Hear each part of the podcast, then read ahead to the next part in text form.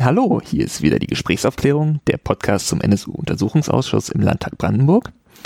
Wir nehmen heute auf am 3. März und wir besprechen die Ausschusssitzung vom 23. Februar. Hier sind wie immer wieder Torben, Christoph und Philipp. Ja, wir starten wieder mit einem kleinen Rückblick. Genau, wir haben nämlich beim letzten Mal einen kleinen Fakt vergessen. Und zwar gab es von einem Ex-Neonazi einen Sprengstoffanschlag oder einen Polenböller-Anschlag am Bahnhof Veddel in Hamburg. Und interessanterweise ist uns der schon mal über den Weg gelaufen. Und zwar in einer der vergangenen Episoden, als wir über den Stefan Sieler geredet haben. Und zwar hatten wir den Stefan Sieler angesprochen, der verdächtigt war, ein Teil der Ku Klux Klan Gruppe von Carsten Schipanski gewesen zu sein. Und der hat, was wir auch angesprochen haben, gemeinsam mit einem weiteren Neonazi in Buxtehude den Seemann Gustav Schneeklaus ermordet, weil der Hitler als einen großen Verbrecher bezeichnet hat. Und dieser weitere Neonazi, der ist ähm, interessanterweise dieser Mann, inzwischen 51, der in Veddel mit einem Böller diesen, diesen Bahnhof da beböllert hat. Ähm, was man dazu sagen müsste, ist, dass Veddel ein Stadtteil ist in Hamburg, der ja, der eher einen großen migrantischen Anteil hat. Ja, die Polizei oder die Medien stellten das jetzt schon wieder so ein bisschen so dar, als sei das irgendwie ein Ex-Neonazi aus der Trinkerszene. Interessanterweise wird dann eben der Anschlag nicht woanders verübt, sondern gerade dort. Es wird jetzt sicherlich interessant werden, was die Staatsanwaltschaft dazu sagt. Mhm. Also ich hatte schon bei den, bei den Mitteilungen der Polizei hatte ich schon das Gefühl, dass sie sehr stark versuchen, einen, einen politischen Hintergrund da irgendwie die, zu marginalisieren und das nicht so herauszustellen. Und das eher irgendwie, weiß nicht, irgendwie un, unpolitisch aufzufassen. Ja, glücklicherweise sind da keine großen Schäden entstanden. Es gab einen Mann, der ein Knalltrauma erlitten hat, aber sonst ist da zum Glück niemand zu Schaden gekommen. Genau. Es ist interessant zu beobachten, dass wir wieder so einen Fall haben, wo jemand, der schon vor sehr langer Zeit mal in der Nazi-Szene aktiv war, jetzt sozusagen wieder das Gefühl hat, dass er jetzt irgendwie handeln muss. Das hatten wir ja so ähnlich schon bei dem Anschlag auf die Kölner Oberbürgermeisterkandidatin Henriette Reker.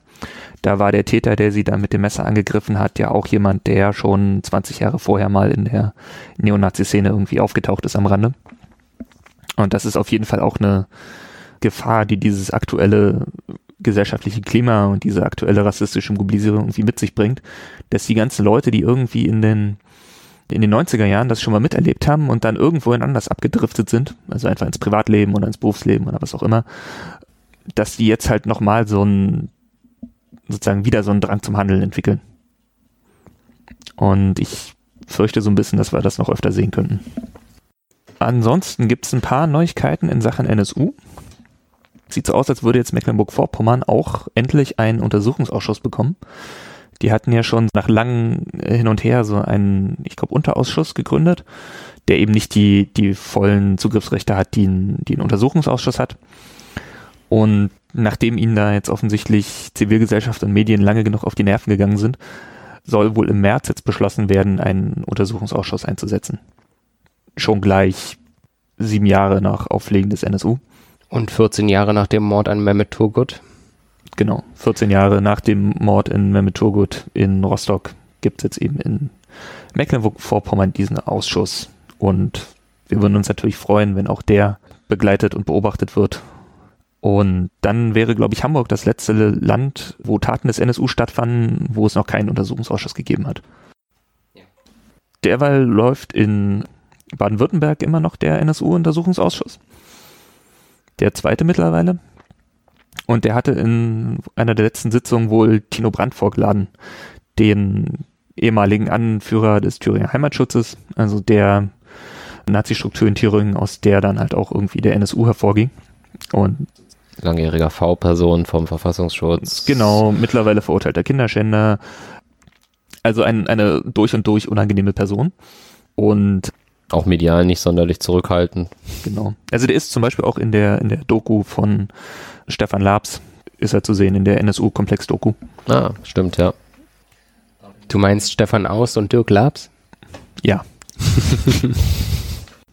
genau die meine ich. Ähm, es war wohl das erste Mal, dass Tino Brandt jetzt in einem Untersuchungsausschuss war und da sich irgendwie auch lang und breit ausgelassen hat. Und anschließend gab es halt wieder so Artikel, die als Neuigkeit vermeldeten, dass ja Tino Brandt mit seinem V-Mann-Lohn äh, die Neonazi-Szene unterstützt hätte. Das ist seit Jahren bekannt. Und entsprechend gab es dann halt auch von, von Journalisten wie Dirk Labs oder anderen, die halt in diesem Thema gut, gut drin sind, entsprechende ne Äußerungen, dass es halt irgendwie nichts bringt, immer wieder dieselben ollen Kamellen da Brett zu treten. Zusätzlich gab es ja, die hatten ja in der in derselben Sitzung hatten sie in Stuttgart auch noch äh, Sven Rosemann geladen, auch sozusagen Neonazi-Kader aus Thüringen, den man auch in der NSU-Komplex-Doku äh, sehen kann. Der fand aber wohl, ich glaube, auf seinem Briefkasten oder so eine Patrone vor und zog es dann vor, sich krank zu melden und nicht zur Ausschusssitzung zu erscheinen. Und da gab es auch Drohungen gegen den Ausschussvorsitzenden? Genau, es gab einen Drohbrief wohl gegen den Ausschussvorsitzenden und ein entsprechend erhöhtes Sicherheitsaufgebot rund um den Landtag in Stuttgart. Also alles seltsam, seltsame Dinge, die, die ich so wirklich auch nicht einordnen kann. Aber wir, wir halten das mal hier so fest. Dann ein bisschen näher an dem, was wir hier in Brandenburg so als Thema haben, hat Martina Renner, die Abgeordnete von den Linken im Bundestag, in der Fragestunde vor zwei Wochen zwei Fragen zu Piato gestellt.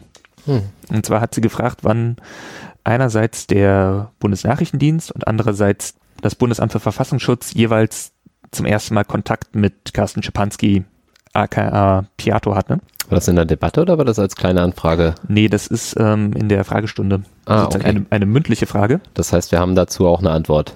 Wir haben dazu auch eine Antwort, genau. Die Antwort zu der Frage zum BND gibt es tatsächlich auch als Video vom Bundestag, weil das sozusagen auch wirklich dann mündlich beantwortet wurde von dem Staatssekretär. Ja. Ist aber nicht sonderlich ergiebig. Also äh, sagt sowas wie, sie hätten irgendwie ihre, ihre Akten durchsucht und oder ihre Dateien abgefragt und da irgendwie nichts gefunden und das dem Untersuchungsausschuss im Bundestag auch schon gemeldet. Mhm. Lässt natürlich ein bisschen Spielraum offen, dass sie nicht vielleicht noch irgendwo auf Papierakten was haben oder so. Ja, das war jetzt BND. Das war BND. Ja. Und das Bundesamt für Verfassungsschutz hat dann sozusagen schriftlich geantwortet auf die Frage. Einfach weil es mehr mündliche Fragen mhm. gab, als es Zeit in der Fragestunde. Ja. Und das Bundesamt für Verfassungsschutz hatte angeblich seinen ersten Kontakt zu Czepanski 2012. Also nach dem Auffliegen des NSU, als der schon im Zeugenschutzprogramm war. Und sozusagen im Rahmen dieser Ermittlungen wohl gab es da einen Kontakt zwischen dem Bundesamt und Czepanski. Und das hätte man auch dem Bundestagsuntersuchungsausschuss schon vermeldet. Allerdings irgendwie im Geheimschutzraum. Dem des Landtages eigentlich auch, also jetzt in unserem in Brandenburg, da gab es doch auch ein Probleme, so die, da gab es doch auch die Versuche, irgendwie Akten aus dem Bundesamt zu Piatto zu kriegen oder so weiter und keine Kooperation. Oder so. Meines Wissens kooperiert das Bundesamt für Verfassungsschutz nicht mit dem Brandenburger Ausschuss, aber da müssen wir vielleicht nochmal jemanden fragen, der sich damit auskennt. Wie kann man das jetzt bewerten? Also wer mit dem Landesamt für Verfassungsschutz als V-Mann tätig ist, ist nicht automatisch auch irgendwie dem Bundesamt bekannt. Nee, das auf jeden Fall nicht.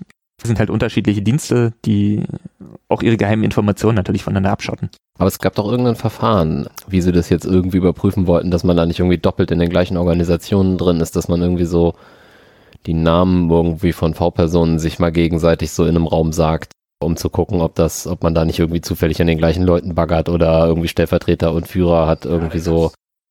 Da gibt es wohl irgendwie Verfahren mittlerweile. Das ist auch alles jetzt im Nachgang, alles nach NSU ja, erst gekommen. Also sozusagen, wann die, wann die, wenn das Bundesamt das erste Mal Kontakt mit, mit Schipanski hatte, ist halt eine interessante Frage, gerade wenn es um, weil ja im Raum steht, dass er schon vor 1994, mhm. als der Brandenburger Verfassungsschutz ihn rekrutiert hat, für irgendeinen Dienst gearbeitet hat. Das ist ja auch so eine Frage, die der Ausschuss versucht zu klären. Ja, mit der Antwort des äh, Bundesverfassungsschutzes, dass er erst 2012 ihnen bekannt wurde, ist jetzt natürlich definitiv klar, dass er dem Bundesamt für Verfassungsschutz nicht früher bekannt gewesen sein konnte. Weil die sind natürlich immer ehrlich. Ja, natürlich, die sind total nachrichtenehrlich. Da fallen auch nie irgendwelche Dinge in Schredder oder so. Genau, ich habe hier noch drei Items aus der, aus der Nachrichtenlage. Und zwar hatten wir schon in den vergangenen Folgen ein paar Mal über den Lasermann und den anstehenden Lasermann-Prozess in Frankfurt gesprochen. Da ging es um einen Mann namens John Ausonius, der einerseits in Schweden mit einer schallgedämpften Waffe auf Migranten geschossen hat und dann wohl auch in Frankfurt eine jüdische Holocaust-Überlebende getötet hat. Dieser Prozess ist jetzt schon zu Ende gegangen und endete tatsächlich auch mit lebenslanger Haft und Sicherheitsverwahrung für Ausonius. Ist meines Wissens noch nicht, noch nicht rechtskräftig. Also das letzte Wort ist noch nicht gesprochen. Aber sozusagen erst instanzlich gab es da irgendwie sozusagen lebenslang. Mit der besonders interessanten Stelle, dass es eine Vereinbarung zwischen Deutschland und Schweden gibt, dass Ausonius ausgeliefert wurde, dann aber seine Haft wiederum in Schweden verbüßen soll. Und Schweden kennt keine Sicherheitsverwahrung. Ich bin mal gespannt, wie man damit umgeht. Mhm. Wir behalten das mal so ein bisschen im Auge. Dann hätte ich noch, einfach weil ich es einen interessanten Fall fand, das Antifa-Infoblatt hat irgendwie einen Prozessbericht aus Baden-Württemberg. Da geht es um eine Brandstiftung an einem, äh, an einer Flüchtlingsunterkunft. Und das ist einfach so ein schon fast prototypischer Fall, wie diese Radikalisierung irgendwie funktioniert. Also da hat man Leute, die, also einer von denen ist schon irgendwie in seiner Jugend mal bei Nazis mitgelaufen, die anderen sind wahrscheinlich eher so rechtsoffen, aber dann nicht irgendwie organisiert und fangen dann an, über so eine Facebook-Gruppe und irgendwelche Demos gegen ein Flüchtlingsheim sich so, sich zu radikalisieren und innerhalb relativ kurzer Zeit schließen sie, dass das mit den Demos irgendwie zu nichts führt und legen sozusagen einen Brand an dem Gebäude und einer von denen lässt sein Handy fallen. So, weil sie halt doch irgendwie auch ein bisschen Idioten sind. Aber sie gehen halt auch schon irgendwie den nächsten Schritt und beschaffen sich so Deko-Waffen, Cesca Skorpion-Maschinenpistolen, bauen die wieder zu scharfen Waffen um, bauen sich noch Schalldämpfer dafür und testen die auch schon. Und dann kommt halt die Polizei klopfen, weil, wie gesagt, einer von denen hat beim Brandstiften sein Handy verloren. Also es ist halt so ein, so ein, wie unter Mikroskop so einmal, wie diese Radikalisierung gerade abläuft, wie auch diese, diese Mobilisierung von irgendwie besorgten Bürgern da irgendwie dazu, dazu beiträgt und wie schnell Leute so vom, vom Demonstrieren irgendwie bei erstmal Gewalt gegen Sachen sind und dann halt auch schon irgendwie zumindest bei den dabei sind, die Voraussetzungen zu, zu schaffen für Gewalt gegen Menschen. Mhm. Die waren jetzt noch nicht so weit, dass sie irgendwie konkret einen Plan gehabt hätten, diese Waffen einzusetzen. Zumindest kam das vor Gericht nicht raus. Sondern sie hatten eher so Vorstellungen von wegen, sie wollen was haben für den Bürgerkrieg oder wenn Erdogan in Deutschland einmarschiert oder so. Aber sozusagen alles, was man irgendwie für den nächsten NSU braucht, war da halt schon da. Mhm. Oder für den nächsten Breivik, den nächsten Amoklauf in dem Fall hat man halt Glück gehabt, weil die äh, halt auch irgendwie dämliche Fehler gemacht haben. Aber wir werden nicht immer so glücklich sein. Nee. Und so regelmäßige Demogrüppchen, die sich dann im Prinzip weiter miteinander radikalisieren und irgendwie über Jahre lang Marktplätze an Montagen oder so aufsuchen, hast du ja irgendwie überall. Ja, ich meine, die, die Gruppe Freital ist ja auch so ein ähnlicher Fall. Ja, da werden sicherlich auch nicht alle in dieser militanten Gruppe mit drin sein, die vorher nur der, an der Demo teilgenommen haben. Also das ist halt, halt irgendwie ein kleiner Anteil von Leuten, die sich da irgendwie dann einen anderen Weg suchen. Ja, natürlich ist es immer nur, nur ein Bruchteil, der sich da so radikalisiert, aber ich finde es halt beeindruckend, wie schnell das geht hm. und wie vergleichsweise wenig Strukturen das braucht. Einfach weil du heute die Möglichkeiten der spontanen Vernetzung besser vernetzen kannst, auch sozusagen besser diese ganze, sag mal, Propaganda irgendwie geliefert bekommst, als das irgendwie vielleicht noch in den 90ern der Fall war. In Dresden gab es ja auch irgendwie am Tag der deutschen Einheit diesen Sprengsatz. Genau, das war einer aus, das war einer, der auch bei Pegida geredet hat. Genau, da läuft jetzt auch der Prozess. Ich weiß gar nicht, wie weit der eigentlich ist. Das ist auch so eine Radikalisierung dann. Naja, und das geht, das geht, das geht halt wirklich fix. Deswegen finde ich es ein wenig unverantwortlich, wenn halt solche Parteien wie die AfD, die sich so den Schulterschluss zu solchen Veranstaltungen wie Epegida und so suchen und damit im Prinzip ihrer komisch verblendeten Anhängerschaft da nochmal irgendwie den Anschein geben, das wäre normal, was da passiert. Was da für Positionen vertreten werden. Genau. So, und als letztes News-Item hätte ich dann noch einen Blick über den Atlantik. Und zwar zu einer, einer Gruppe, die sich Atomwaffendivision nennt. Äh, also auch sozusagen auf Deutsch. Mhm.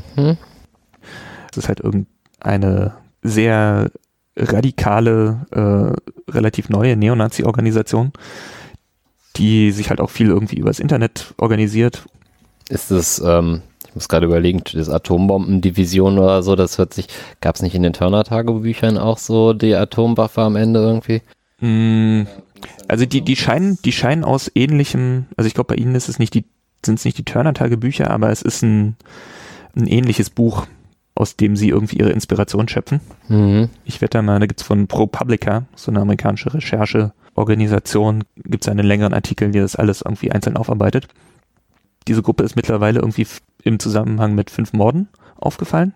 Also drei wohl relativ klare Hassverbrechen. Ein Fall, wo ein homosexueller jüdischer Student von einem Mitglied der Atomwaffendivision getötet wurde. Und dann gab es noch den etwas skurrilen Fall, wo drei Mitglieder dieser Organisation zusammen gewohnt haben und einer von denen dann aber zum Islam konvertierte und sich da auch gleich wieder radikalisierte und dann seine beiden Nazi-Mitbewohner tötete, weil sie seinen neuen Glauben beleidigt hatten. Das hatten wir, glaube ich, schon mal kurz angesprochen. Das hat, hatte ich euch, glaube ich, mal erzählt, weil es einfach so, so eine absurde Geschichte ist. Genau, auf jeden Fall diese Gruppe. Und warum ich die jetzt hier erwähne, ist auch, weil die halt in ihren Chats auch sozusagen positiv Bezug auf den NSU nehmen.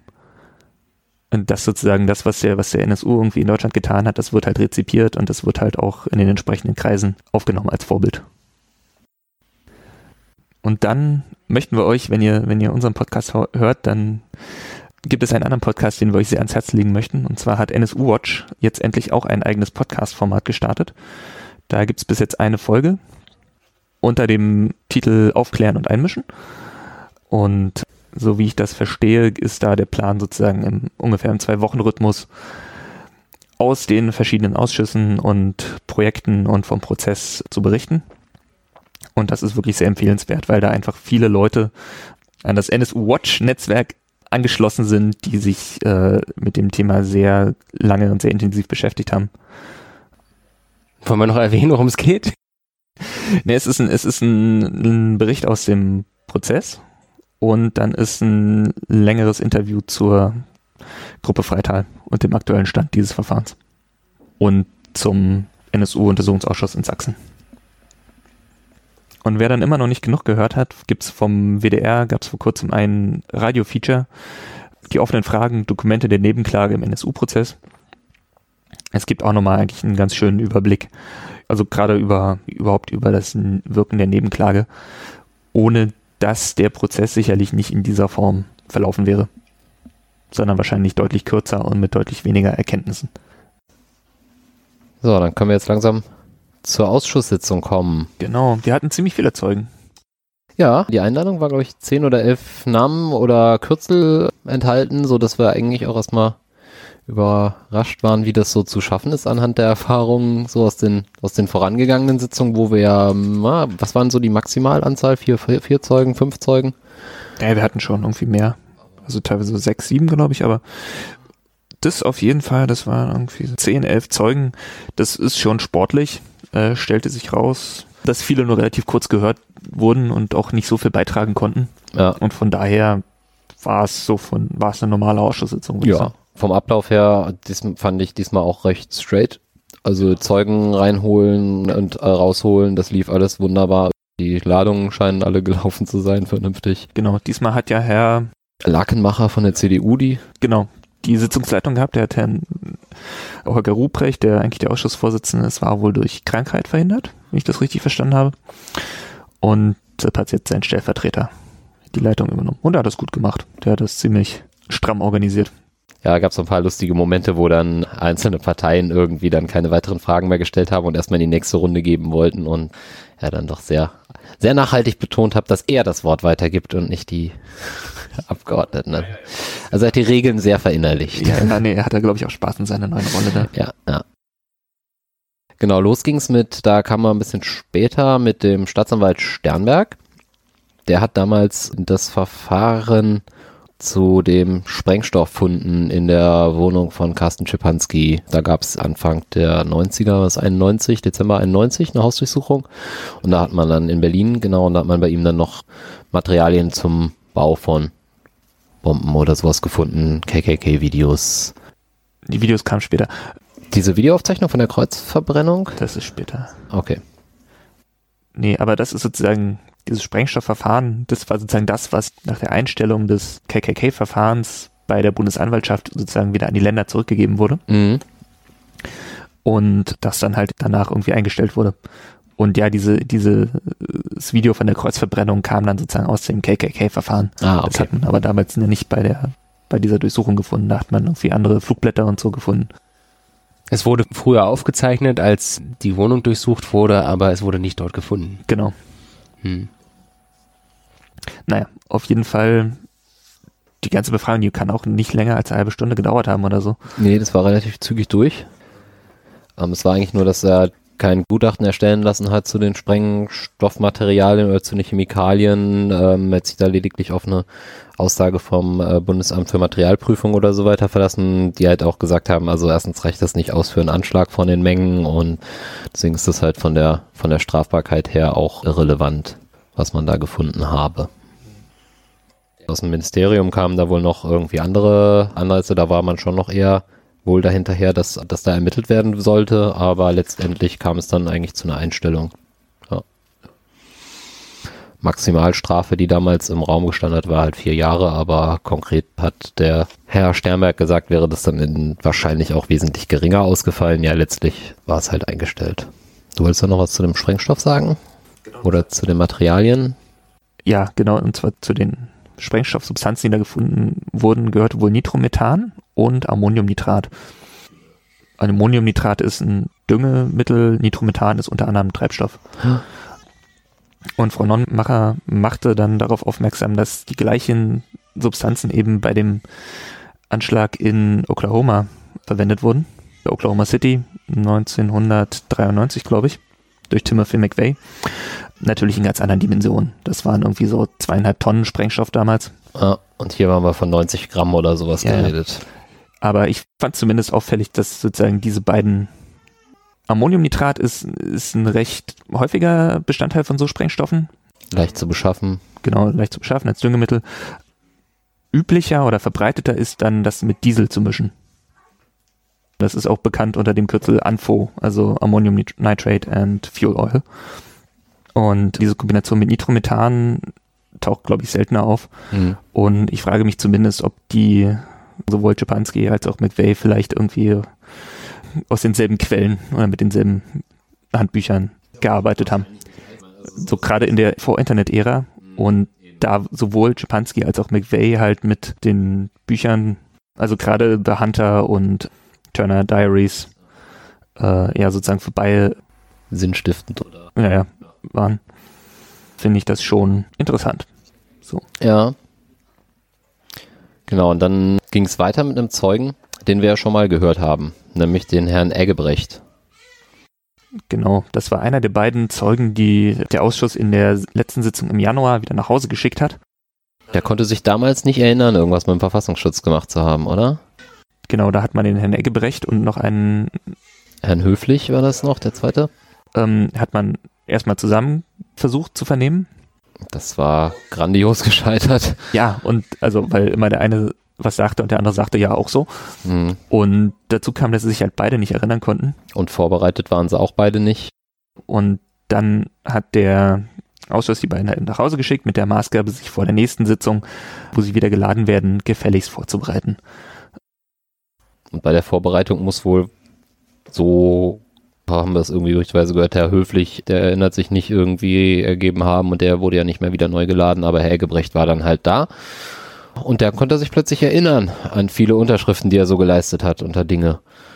Und Genau. so war er wohl der zentrale Ansprechpartner, könnte man schon so sagen, in der JVA äh, Brandenburg für den Verfassungsschutz. Also so zumindest geht es aus Akten hervor. Er hat so was Hafterleichterungen anging, also so Dinge wie Computer äh, in die Zelle und die Praktikumsgeschichten und solche Sachen, da war er zumindest involviert und hat und entsprechenden Stellen Dokumentation irgendwie die Unterschriften geleistet oder war im Verfassungsschutz selber als äh, Kontaktperson in den Akten geführt.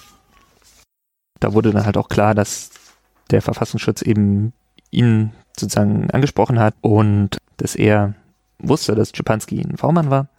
War halt auch über die ganzen Besuche, die unter der Legende liefen, dass halt da Sozialarbeiter den Herrn äh, Schipanski besuchten. Und da haben wir, glaube ich, 24 Mal war Herr Meyer-Plath, von dem wir auch schon mehrfach gesprochen haben, aktuell Verfassungsschutzchef in Sachsen, damals V-Personenführer von Herrn Schepanski unter anderem, äh, und ein Sozialarbeiter mit dem Tarnnamen Borchert, was vermutlich der zweite V-Personenführer von Herrn Schepanski gewesen ist, der auch schon im NSU-Prozess ausgesagt hat. Genau, Rainer Görlitz. Rainer Görlitz, ein hochnotpeinlicher Auftritt.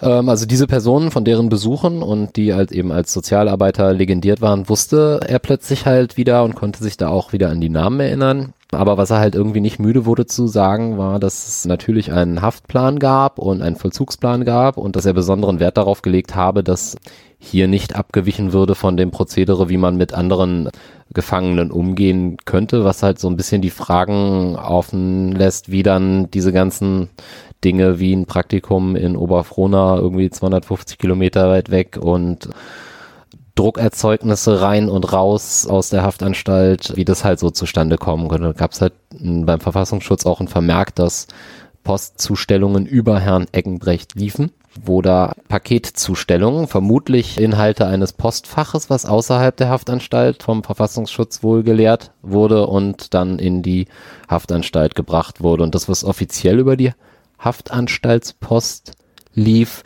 Da gab es ja dann mal kurz ein Verfahren zur Postkontrolle. Ähm, da hat dann auch, äh, war das Herr Eggenbrecht, der das gesagt hatte, oder der andere Kollege, der danach kam? Der Herr Richard. Der Herr Richard war das, glaube ich, der dann gesagt hat, dass da eine spezielle eingeweihte Person dann die Kontrolle gemacht hat, der Post von Herrn Schepanski. Genau, das müssen wir vielleicht alles nochmal ein bisschen aufschlüsseln. Ja. Und zwar, also generell ist es so, wenn man in Strafhaft sitzt, im Gegensatz zur Untersuchungshaft findet eigentlich erstmal keine Postkontrolle statt. Genau. Sondern, das wurde mir dann auch sozusagen erst während des Ausschusses klar, es scheint so zu funktionieren, dass der Gefangene seine Post bekommt und die im Beisein eines Mitarbeiters der Anstalt öffnet. Um zu gucken, dass da nicht irgendwas drin ist. Genau, weil Gegenstände sozusagen mit den Briefpost mitzuschicken ist verboten. Aber dabei wird sozusagen nicht das Schriftgut an sich gelesen. Mhm. Aus Rücksicht auf die Privatsphäre ist ja im Grunde auch okay. Und wenn es jetzt besonderen Anlass gibt, dann kann eine Postkontrolle angeordnet werden. Einerseits gab es gegen Czepanski irgendwie mal Vorwürfe, er hätte einen Mitgefangenen erpresst. Da hatten wir in der letzten Sitzung schon mal davon gehört, da ist irgendwie nie irgendwas draus geworden. Ja. Und dann gab es eben die Vorwürfe, rechtsradikale Gefangene in der JVA Brandenburg würden in der Gefängnisdruckerei, wo auch die Gefängniszeitung gedruckt wird, auch äh, rechtsradikale Fanseins herstellen. Und in diesem Zusammenhang ist wohl Postkontrolle angeordnet worden, unter anderem bei Czepanski.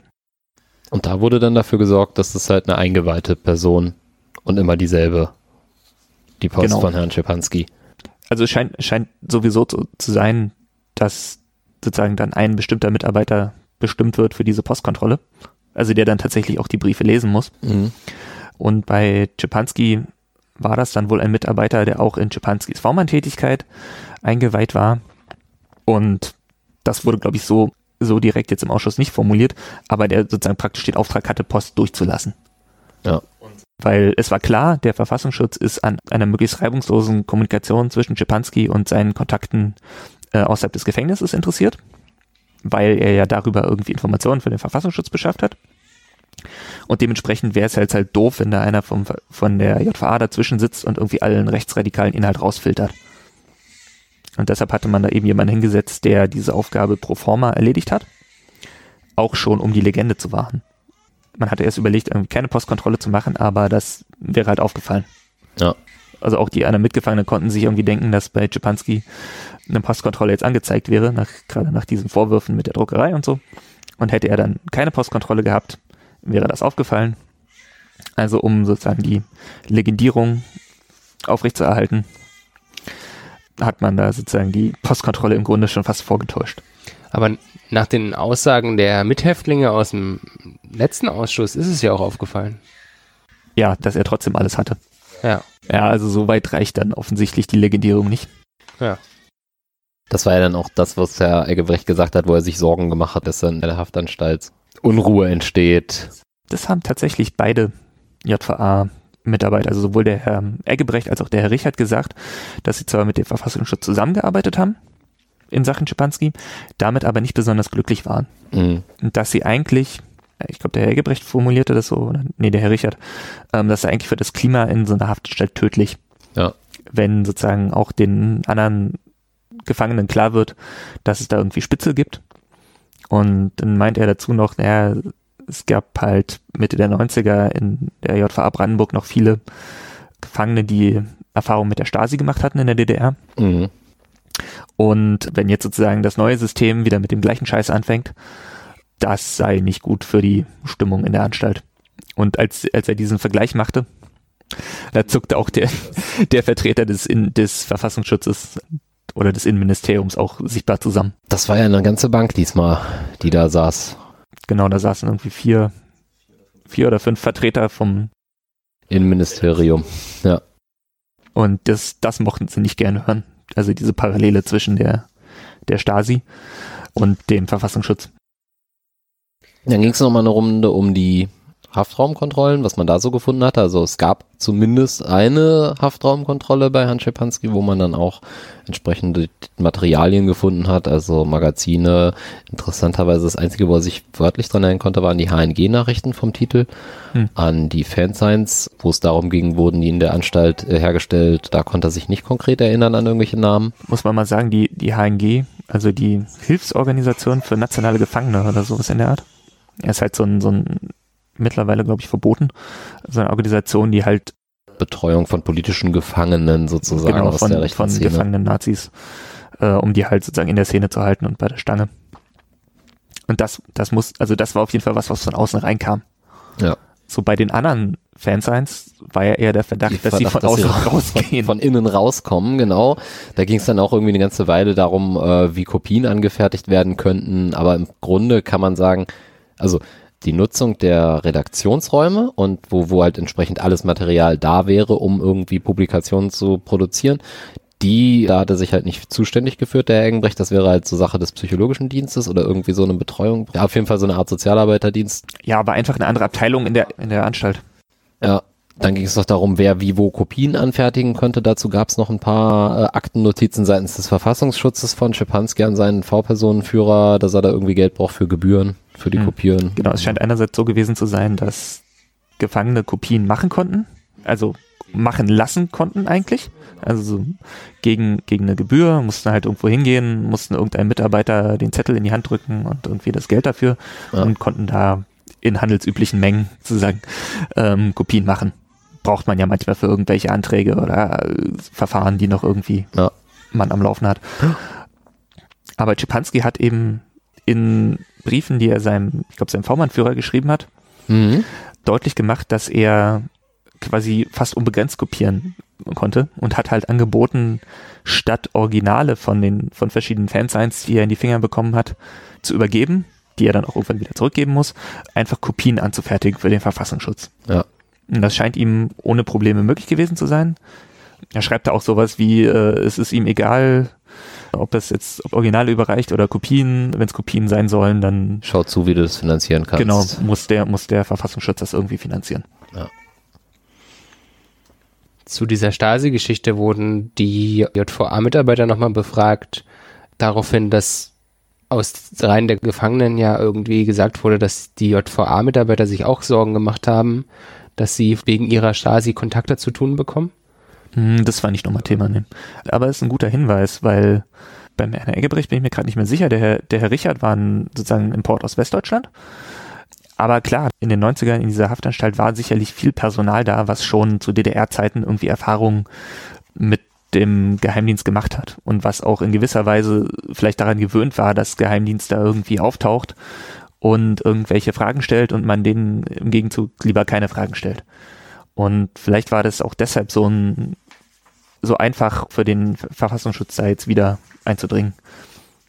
Vor allem der Herr Richard hat eigentlich auch deutlich gemacht, dass so man zwar nominell mit dem Verfassungsschutz auf derselben Seite steht, aber es trotzdem da irgendwie einen Zielkonflikt gibt und dass sozusagen diese äh, Spitzeltätigkeit sich jetzt nicht unbedingt positiv auf die Resozialisierungsaussichten des Gefangenen auswirkt und man da schon irgendwie kritisch war.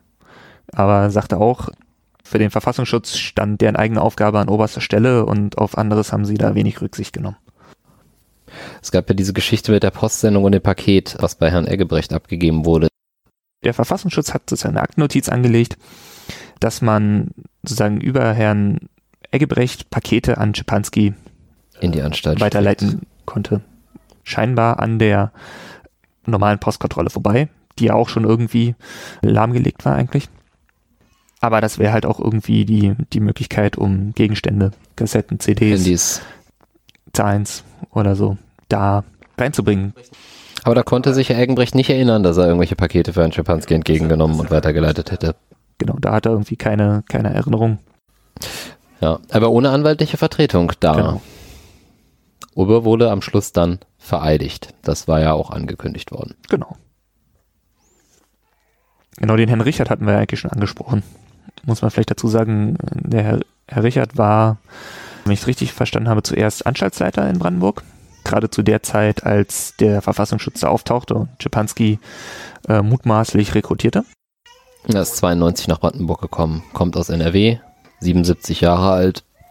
Genau. Und ist dann 1995 ins Justizministerium sozusagen weiter aufgestiegen und hat Eggebrecht als Ansprechpartner für den Verfassungsschutz da hinterlassen und auch den neuen Anstaltsleiter wohl nicht, also zumindest nicht im Detail eingeweiht, sondern die Verfassungsschutzkontakte liefen dann wohl eher über den Herrn Eggebrecht. Ansonsten konnte er sich nicht erinnern, irgendwie Czepanski auch nach Vorlage vom Foto. Also nahezu alle Zeugen, die zu Czepanski befragt wurden, haben jetzt, glaube ich, an dem Tag da irgendwie ein Foto vorgezeigt bekommen, wenn sie sich erstmal nicht erinnern konnten. Mhm. Und da konnte er sich auch nicht erinnern, den jemals getroffen zu haben. Ja, vielleicht brauchen die ein besseres Foto. Die haben ja irgendwie nur so ein komisches Schwarz-Weiß-Foto, sehe ich da immer auf der Kopie.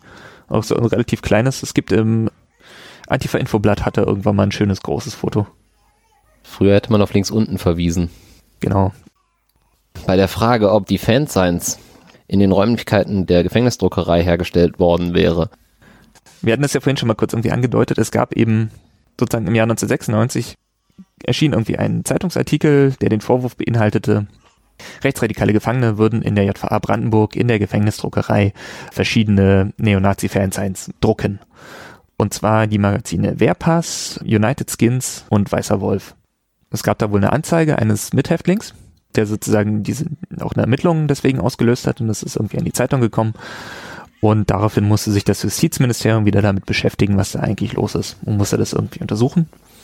Und Herr Richard war dann sozusagen derjenige, der aus der JVA wohl Berichte angefordert hat oder sich da hat berichten lassen und das dann sozusagen für seine Leitungsebene zusammengefasst hat und irgendwie weitergegeben hat. Und in diesen Berichten kam die JVA zu dem Schluss, dass sie wohl irgendwie ausschließen kann, dass da ganze Magazine gedruckt wurden und sie nicht ganz ausschließen können, dass zumindest Teile für diese Hefte produziert wurden. genau. Herr Richard hat auch nicht in irgendeiner Form selber ermittelt, sondern hat halt nur das, was ihm von unten berichtet wurde, weitergereicht. Und da stimmt halt von vorne bis hinten alles Mögliche nicht. Es geht ja damit los, dass Frau Nonnenmacher dann sozusagen Vorhalte machen konnte aus diesen Magazinen, was die Abgeordnete der Grünen im Ausschuss, wo sie halt Leserbriefe verlas, die sehr stark andeuteten, dass diese Magazine tatsächlich in der Haftanstalt produziert werden. Weil da eben so Sachen geschrieben wurden wie, toll, was du hier hinkriegst mit deinen Mitteln hinter Gittern. Heil mein Carsten. Genau, oder das irgendwie im Editorial oder was auch immer im Vorwort stand, äh, es hat jetzt ein bisschen länger gedauert, weil wir irgendwie Probleme hatten hier, das im Knast zu produzieren. Dafür, dass die im Bau produziert werden, weiter so super. Vielen Dank. Riesenkompliment hinter schwedischen Gardinen. So, das waren Genau. so 96, 97 in den Ausgaben 9, 10. Im United Skins, ne? Also United Skins hieß ja auch irgendwie diese ja, Skinhead-Gruppe Mhm. äh, in KW, die Czepanski mit angeführt hat.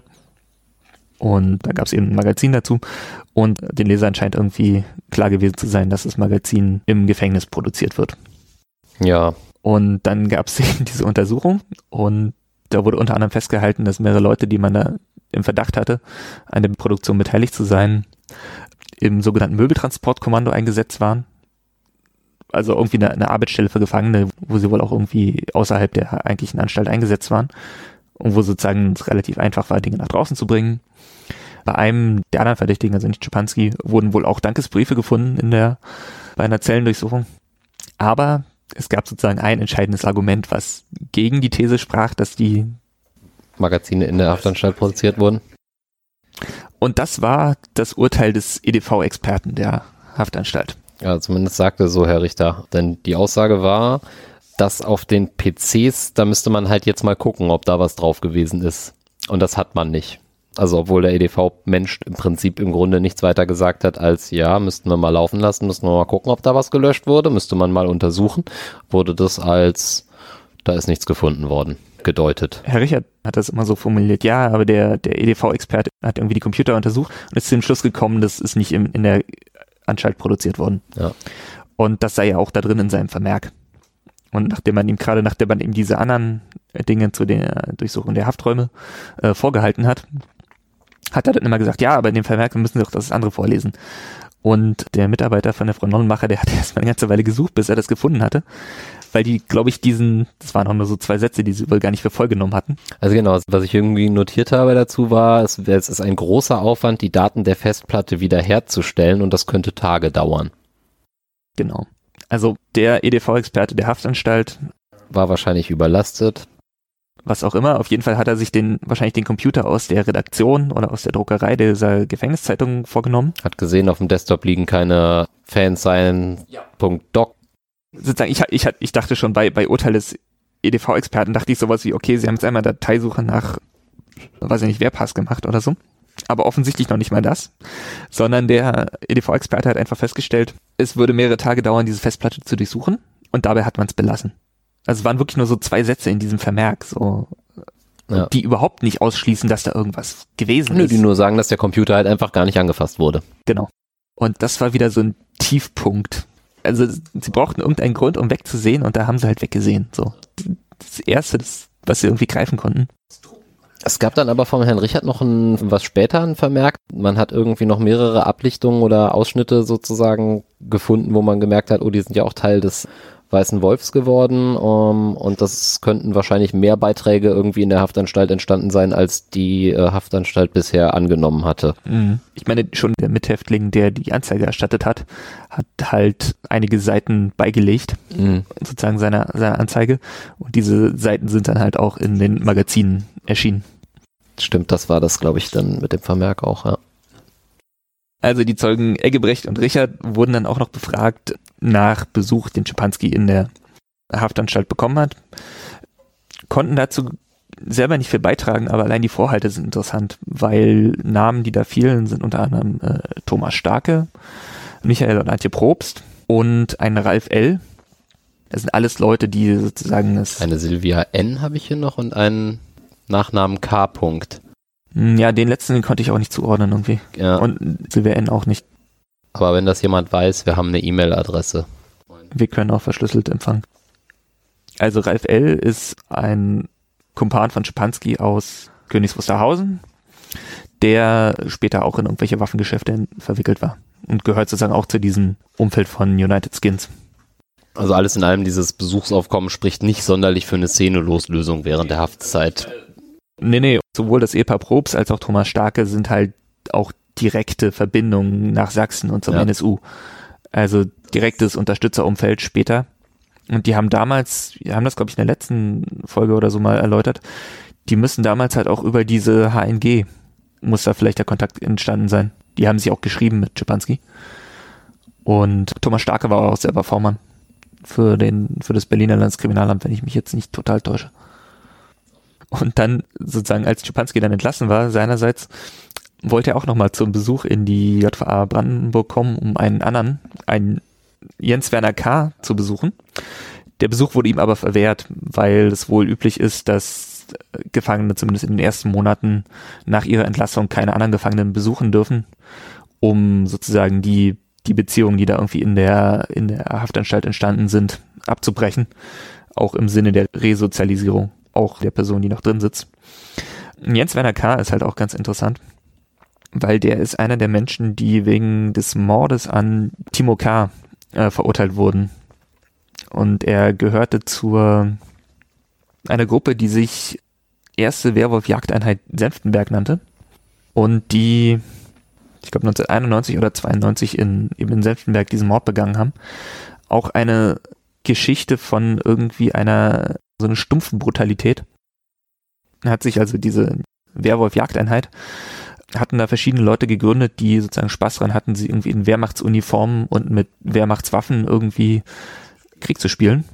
Und auch die haben halt auch gezielt sagen Waffen der Wehrmacht irgendwie auf dem Schwarzmarkt erworben und sind dann damit irgendwie da durch die, durch die Wälder der Lausitz gegeistert.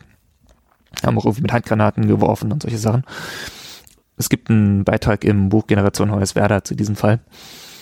Und ich glaube, die Mitglieder dieser Gruppe waren sich dann auch nicht untereinander völlig klar, ob das jetzt sozusagen eine, eine, ernsthafte Terrororganisation werden sollte, also ob sie sozusagen wirklich aktionistisch irgendwie tätig werden sollten, oder ob das eher so eine Art, naja, Reenactment-Verein, Wehrmachts-Reenactment-Verein ist. Äh, auf jeden Fall haben sie sich halt bei diesem Waffenkauf erheblich verschuldet und planten dann einen Überfall, glaube ich, auf ein Casino oder eine Bank und mussten dazu eben ein Fluchtauto besorgen, weil irgendwie der eigene Trabi da nicht ausreichte. Und haben dazu halt irgendwie ein, eine Panne simuliert, die Person, die da als Helfer irgendwie anhielt, der mit der Waffe bedroht, das war eben dieser Timo Kelke, und ihn dann eben erschossen. Sozusagen auf ihn geschossen und als ihnen dann klar wurde, eine Weile später, dass er den ersten Schuss überlebt hat, haben sie irgendwie nochmal auf ihn geschossen und am Ende haben sie ihn dann tot in seinem Auto abgestellt und das Auto angezündet. Ich weiß gar nicht, ob danach dieser Überfall überhaupt noch stattgefunden hat, aber wenn man so bei Cura oder so, wo diese Liste von Todesopfern rechtsextremer Gewalt ist, da sozusagen nur die Kurzversion liest, denkt man, okay, das ist so derselbe Blueprint wie beim NSU irgendwie mit Banküberfällen und Waffendepots und so. Aber wenn man sozusagen die, die Langversion in Generation Hoyerswerda liest, ist es halt irgendwie noch viel stupider und sinnloser, wenn man das irgendwie noch, noch sinnloser haben kann, als irgendwie andere Fälle. War ein Familienvater, ne? Naja, der war, der war relativ kurz vorher irgendwie Vater geworden. Ja. Und die Familie leidet da halt irgendwie bis heute an diesem Verlust. Genau, Jens Werner K. ist sozusagen einer der Haupttäter. Auch der mutmaßliche Herausgeber, glaube ich, des Magazins Wehrpass. Ich wollte gerade sagen, der hat irgendwann, irgendwann gab es einen Vermerk, glaube ich, von Schipanski, dass äh, er den Wehrpass jetzt irgendwie rausgibt. Genau. Also der war sozusagen dann auch in, in Haft weiter in der Neonazi-Szene aktiv, hat halt dieses Wehrpass-Magazin mit rausgegeben und war halt auch in diese, diesen Skandal mit der Druckerei irgendwie verwickelt. Und das war die Person, die Czepanski halt nach seiner eigenen Entlassung mal besuchen wollte in Brandenburg. Ja, das waren die ersten beiden Zeugen. Drei Zeugen. Dann ging es in eine Pause. Und dann hatten wir mal wieder zwei Zeugen parallel, ne? Dann hatten wir die beiden Sozialarbeiter und Sozialarbeiterinnen. Alberti und Rosen waren das. Diesmal echte Sozialarbeiter. Genau. Die wurden auch nur relativ kurz vernommen. Die hatten auch nicht wirklich viel beizutragen. Die haben damals, glaube ich, den geschlossenen Vollzug betreut. Alberti hat nochmal sowas fallen lassen, wie, dass es eine rechtsextreme Szene in der Haftanstalt in Brandenburg nicht gegeben habe. Also genau, und da haben wir innerlich kurz aufgelacht. Nicht nur innerlich. Die waren auch innerhalb von, weiß ich nicht, einer Viertelstunde oder so, waren die wieder raus. Ja, also den hat man auch, das hat man bei mehreren Zeugen gemacht, den hat man mehrere Namen. Es gibt den Namen Eckbert Schulz, da konnten sie nichts zu sagen. Borchert war ihnen kein Begriff und genau. Gordian Meyer-Plath hat man ihnen noch vorgehalten. Auch den Namen haben sie nicht gehört. Genau. Wolf Eckbert Schulz ist dieser mysteriöse angebliche Sozialarbeiter, mit dem Czepanski telefonieren durfte. Ich glaube sogar schon in der Untersuchungshaft. Genau. Und Herr Borchert war der Görlitz. Genau. Ja. Und ehe der, der Wolf Eckbert Schulz hatte halt irgendwie eine Handynummer. Ja. Ich weiß nicht, ob der Ausschuss recherchiert, glaube ich, ob es diesen Herrn wirklich gibt und wo, wenn ja, wo man ihn auftreiben kann. Ich weiß nicht, was daraus geworden ist. Sozialarbeiter im Handy hatten wir ja auch in einigen Folgen schon mal. Genau, das, hat, das hatten wir schon erwähnt. Ja. ja, genau. Aber mehr war da eigentlich auch nicht. Und dann ging es weiter mit der Zeugin Frau Ingrid Vogt eben wieder Sozialarbeiterin. Genau, diesmal vor allen Dingen im offenen Vollzug eingesetzt, also sozusagen in der, in der späteren Haftphase von Schipanski, wo es dann auch diese ganzen Geschichten mit dem Praktikum gab. Genau, die wurde hauptsächlich zum Praktikum auch befragt und hat halt selber gesagt, dass eigentlich sie die Person gewesen wäre, über die das Praktikum hätte organisiert werden müsste, dass sie auch die gewesen wäre, die zu den Praktikumsstellen selbst hinausfährt, um da halt mal zu gucken, was macht er denn hier und so und die sich das halt nicht vorstellen kann, dass es das, was es halt an Praktikum gegeben hat, nämlich dass Strapansky über 450 Kilometer Fahrtweg jeden Tag zum Praktikum, zum Verkauf von Nazi-Devotionalien gehabt hat, das konnte sie sich so nicht vorstellen. Und das wäre auch unüblich. Und wenn, dann hätte man die Gefangenen, wenn es einen Sinn sinnvolle Praktikumsstelle gegeben hätte, die der Resozialisierung dienen würde, dann hätte man die Gefangenen in eine nahegelegene Haftanstalt verlegt und von da aus dann halt dieses Praktikum machen lassen und das konnte sie sich alles so nicht erklären und hat mehrfach darauf hingewiesen, dass sie eben nicht da an dieser Praktikumsstelle vorbeigefahren sei. Sie ist da nicht hingefahren, sie hat das nicht kontrolliert und sie habe da auch keinerlei Verträge vorbereitet, was aber eigentlich sonst ihre Aufgabe so gewesen wäre. Für die anderen Gefangenen quasi. Für die Gefangenen, genau. Wobei sagte sie auch, so ein bisschen so Praktika in der Art gab es wohl da in den 90ern noch gar nicht. Es gab verschiedene Arten von Weiterbildungsmaßnahmen. Da hat man mit verschiedenen Trägern, die sowas gefördert haben, irgendwie zusammengearbeitet. Das hat sich aber wohl hauptsächlich innerhalb der Stadt Brandenburg abgespielt. Das mit den Praktikas hatten wir aber auch, glaube ich, in der letzten Folge, wo auch ein JVA-Mitarbeiter meinte, dass sie auch zum Teil relativ weite Praktikas hatten. Der hatte, glaube ich, irgendwie den Fall Senftenberg angesprochen aber der sich auch nicht vorstellen konnte, dass es dann bis nach genau. nahe Chemnitz gehen könnte. Genau, das müsste der Herr Krüger gewesen sein, sozusagen der Vorgesetzte ja, von richtig. Frau Vogt. Genau, der hatte Frau Vogt angerufen. Die, die Zeugen werden ja auch immer eingangs gefragt, ob sie irgendwie Kontakt gehabt hätten, wie sie sich vorbereitet hätten. Und Frau Vogt hat halt gesagt, dass sie zumindest nach der Anhörung von Herrn Krüger angerufen wurde von Herrn Krüger, dass er halt gesagt hat, dass sie auf den Konferenzen zur glaube, das war die vorzeitige Haftentlassung von Herrn Schipanski, dass sie da anwesend ist und dass er damit rechne, dass sie vernommen werden würde. Ja. So ja dann auch geschehen. Genau. Muss man vielleicht auch nochmal erwähnen. Es gibt in der Haftanstalt die sogenannte Vollzugskonferenz, wo eben die Mitarbeiter der, der JVA, von die Sozialarbeiter und alle, die da irgendwie involviert sind, sozusagen über den weiteren Verlauf der, der Haftstrafe beraten. Auch so Dinge wie Postkontrollen, Freigang. Hafterleichterung, dergleichen. Irgendwelche Stellungnahmen für vorzeitige Entlassungen oder so. Sowas wird da entschieden. Ja. Und dann gibt es eine, hat jeder Gefangene hat eine Personalakte und es gibt sozusagen als Kurzversion der, dieser Personalakte gibt es auch noch das sogenannte Vollzugsheft. Genau. Wir haben ja halt auch sozusagen in dieser Sitzung so einen kleinen, so einen Grundkurs Gefängnis gekriegt, ja. wenn man vorher mit dem Thema halt nicht so viel zu tun hatte war das ganz interessant bis erschreckend. Ja, aber man muss sich halt auch erstmal in dieses System so ein bisschen rein, ja, reindenken irgendwie. Der nächste Zeuge, den wir gehört haben, war der Herr Richter Sanftleben, der 1997 bis 1999 in der Strafvollstreckungskammer des Landgerichts Potsdam tätig war, die sich wiederum bei der Haftanstalt in Brandenburg an der Havel befindet. Und die Strafvollstreckungskammer entscheidet über so, so Dinge wie vorzeitige Entlassung.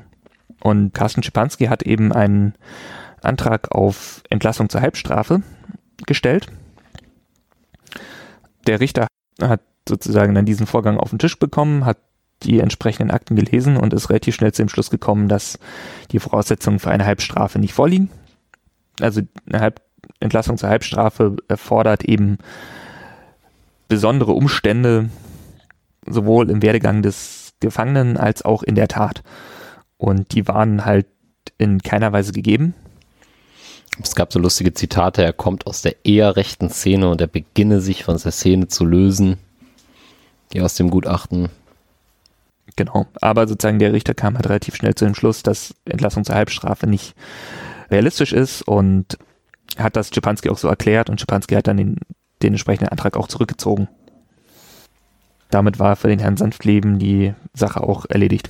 Ja, mehr Erinnerungen hat er auch nicht groß gehabt. Also er hat tatsächlich auch eher so das, was er in der Vorbereitung aus den Akten gelesen hat, mehr oder weniger vorgetragen. Er konnte da so die ganzen Daten der einzelnen Verfügungen und Termine sozusagen schon vortragen. Aber ansonsten ist es da halt bei auch geblieben.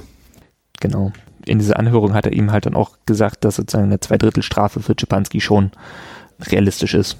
Und das scheint ja, so wie ich das so verstanden habe, zumindest damals auch der Normalfall gewesen zu sein. Ja dass wenn jetzt nicht besondere sozusagen negative Ausschlussgründe da sind, dass dann in der Regel eine Entlassung zu zwei Drittel der Haftstrafe geschehen ist.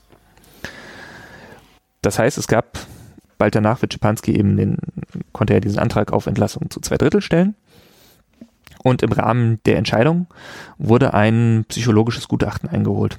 Genau, und da kommen wir zu den nächsten beiden Zeugen.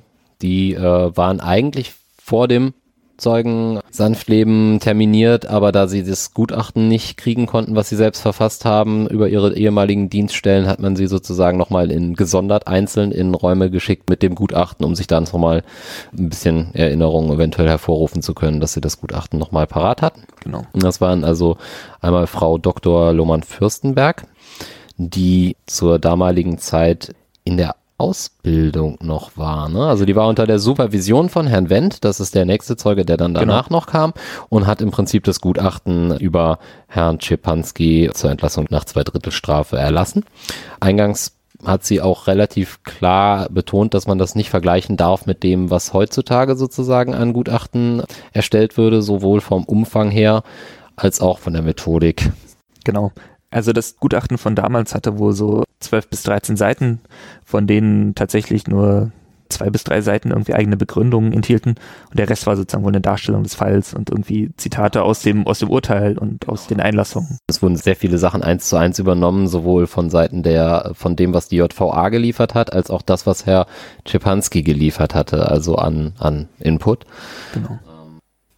Und ja, sie wurde gefragt, ob es da irgendwelchen Zwist gab, Einflussnahmen, hat sie alles verneint. Genau. Sie hat sozusagen als Material für dieses Gutachten, hat sie halt einerseits dieses sogenannte Vollstreckungsheft. Genau. Also nicht die, die vollständige Personalakte, sondern nur das Vollstreckungsheft zu Rate gezogen. Das scheint, das scheint so üblich gewesen zu sein. Ähm, hatte halt im Fall Schipanski den Nachteil, dass in der Personalakte einige Vorfälle enthalten waren, die im Vollstreckungsheft nicht standen. Wie zum Beispiel die Funde von Propagandamaterial, äh, vermutlich diese Erpressungsgeschichte genau. oder was da in der Haftanstalt lief. Da gab es mal ein Verfahren kurz gegen Herrn Schapanski.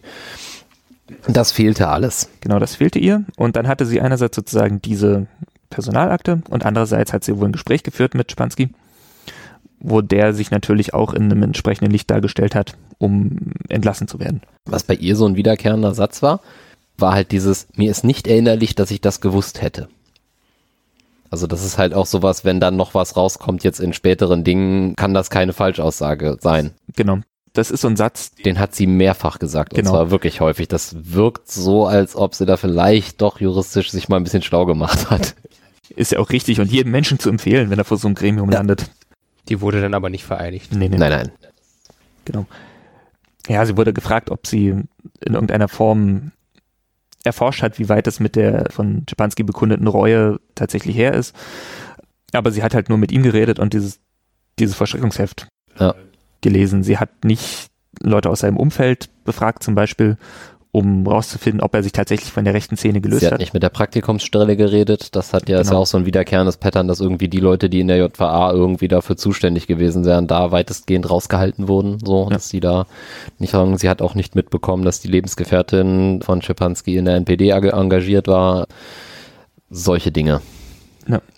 Auch, dass zum Beispiel Schipanski zwar zur Zahlung von Schmerzensgeld verurteilt war, das aber halt nie beglichen hat. Das hat dann, nachdem er enttarnt wurde, das Land Brandenburg dann übernommen. Da gab es auch eine Anfrage, glaube ich, im Landtag gerade kürzlich zu, ob das mittlerweile mal zurückgeholt wurde, das Geld von ihm. Genau.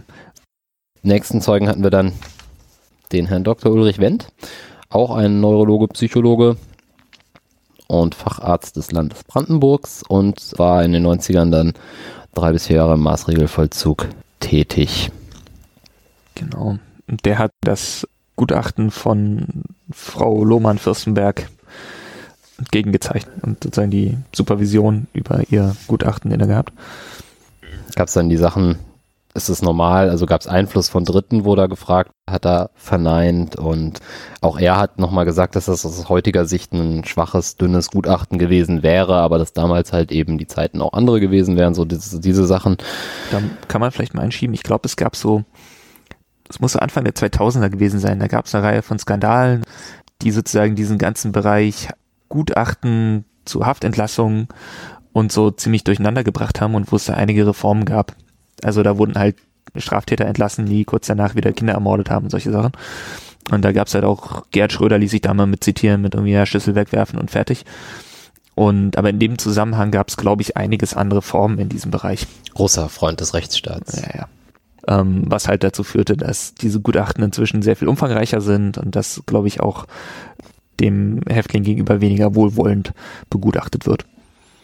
Einfach weil sich die, weil sich die Gutachter halt auch nicht so sehr dem Risiko aussetzen wollen, da daneben zu liegen. Genau, und sozusagen in diesem, in diesem Kontext muss man vielleicht verstehen, warum das damals halt noch so ein paar Seiten waren und heute halt irgendwie eher so 100. Ja, ansonsten war da, glaube ich, auch nicht sehr viel, was dabei rumkam. Er hat halt nur, nur gesagt, dass die Exploration des Herrn Schepanski durch die Kollegin vorgenommen wurde und nicht durch ihn. Also ein Zitat, was ich mir aufgeschrieben habe, ist, wenn die JVA will, dass er rauskommt, dann kann sie was dafür tun.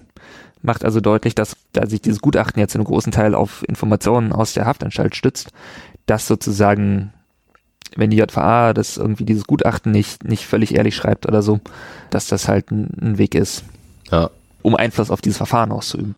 Wurde gefragt, ob es üblich ist, dass lediglich dieses kleine Vollzugsheft anstelle der Personalakte für die Gutachten herangezogen wurden? Also ich habe das so verstanden, dass es das übliche Verfahren ist. Okay, genau, weil dann ist das ja auch ein, aus Sicht jetzt der Haftanstalt, wenn man sich im Vorfeld auseinandersetzt, wie man das irgendwie hinkriegt. Ja. Wenn man es denn möchte, wäre das natürlich dann auch eine gute Sache. Genau. Und das Zweite, was der Herr Dr. Wendt, auch die Frau Lohmann-Fürstenberg, aber vor allem auch der Herr Wendt deutlich gemacht haben, ist, dass sie halt als Psychiater nicht wirklich sich zuständig fühlen für politische Einstellungen. Genau. Und er hat das auch so formuliert, dass, okay, wir sind ja eigentlich dafür da zu überprüfen, ob der Mensch irgendwie psychologische Einschränkungen hat. Ob die halt irgendwie Haftgründe ausschließen oder eben, Ja, oder halt auch im, im Gegenteil irgendwie eine Rückfälligkeit wahrscheinlicher machen. Ja. Aber dass sie sozusagen bei nicht psychisch Kranken auch nur eingeschränkte Analysemöglichkeiten haben. Und dass sie für politische Meinungen sich nicht zuständig fühlen. Und ich finde das zumindest bei den Psychiatern durchaus auch eine nachvollziehbare Einstellung. ja, So dass sozusagen diese, diese Frage hat sich Czepanski jetzt wirklich aus seinem rechtsradikalen Umfeld gelöst. Bereut er ehrlich, dass es vielleicht nicht Angelegenheit der Psychologen ist, das zu untersuchen. Weil was man, glaube ich, nicht möchte, ist so eine politische Psychiatrie, ja, die sagt so, wer irgendwie nicht in unser politisches Koordinatensystem passt, der muss ja verrückt sein. ja. So, das halte ich für was sehr Gefährliches.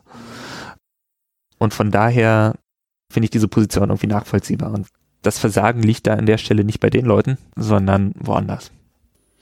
Also sie hätten erkennen sollen, dass er quasi rückfällig werden könnte, weil er ja weiterhin die Einstellung teilt.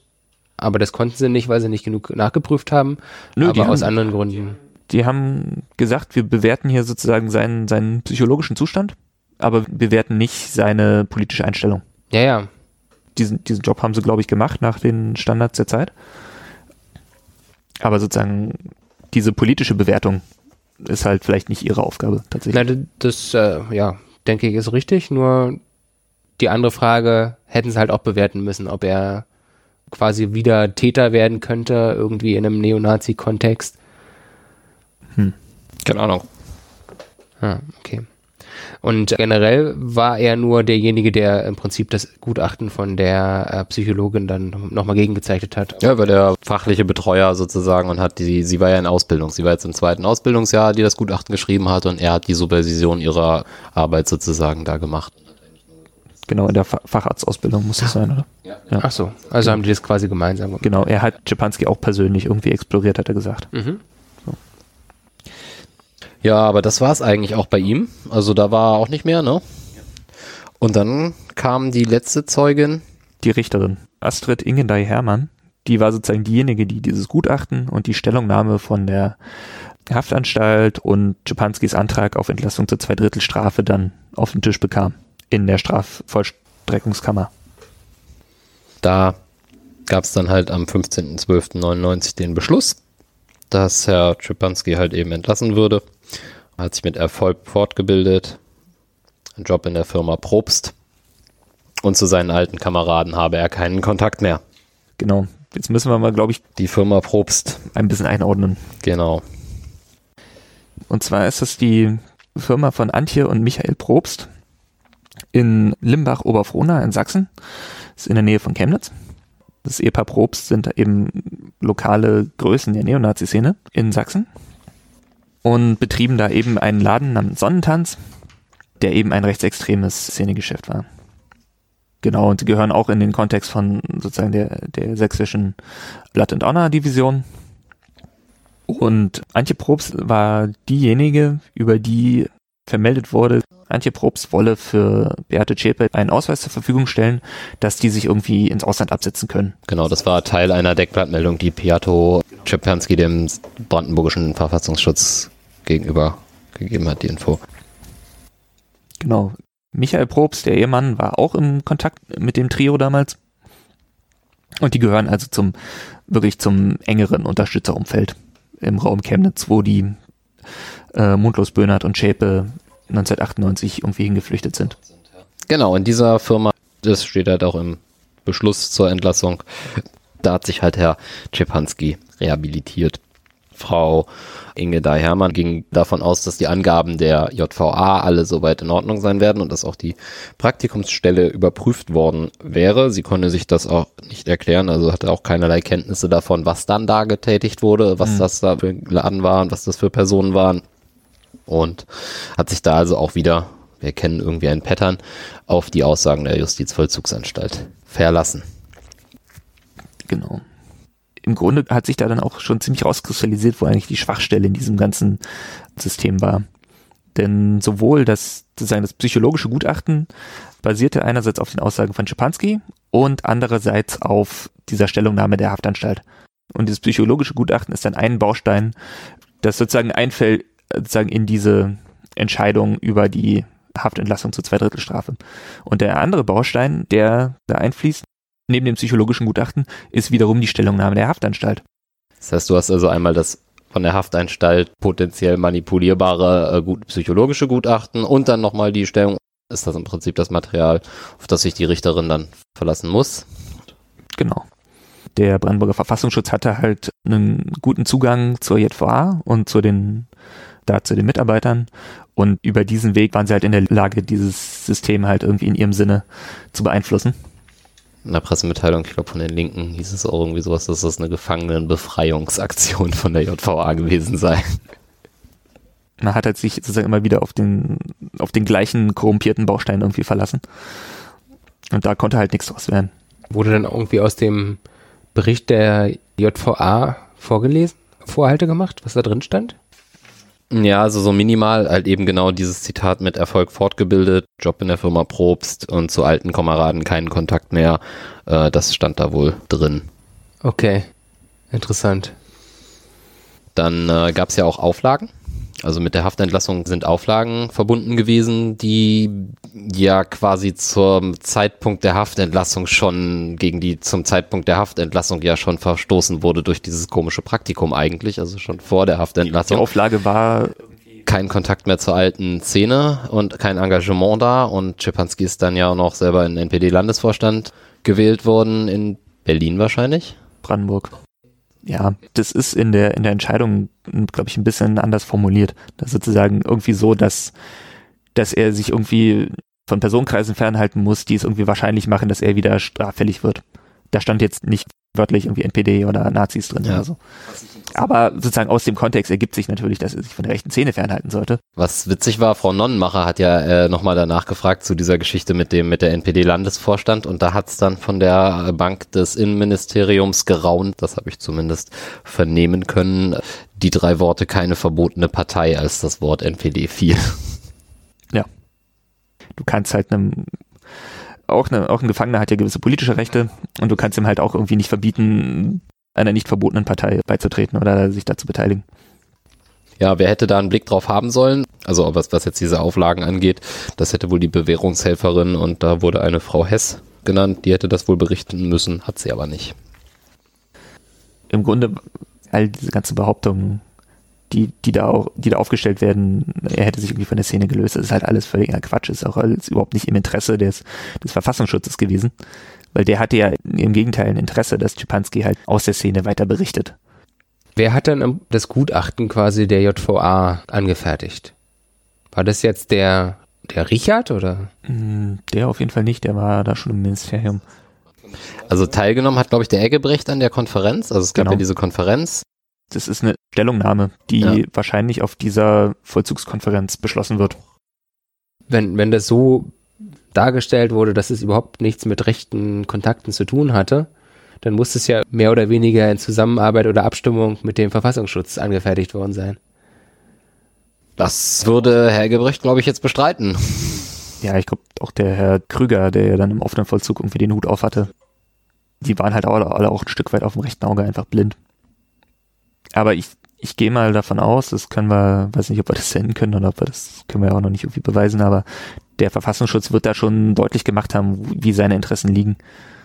Und dass sie sozusagen daran interessiert sind, dass Schipanski da irgendwie eine positive Stellungnahme bekommt. Vielleicht wird uns der Herr Meyer-Plath dazu ja irgendwie nochmal was erläutern. Ja, schauen wir mal. Oder der Herr Schipanski. Oder der Herr Görlitz. Ja.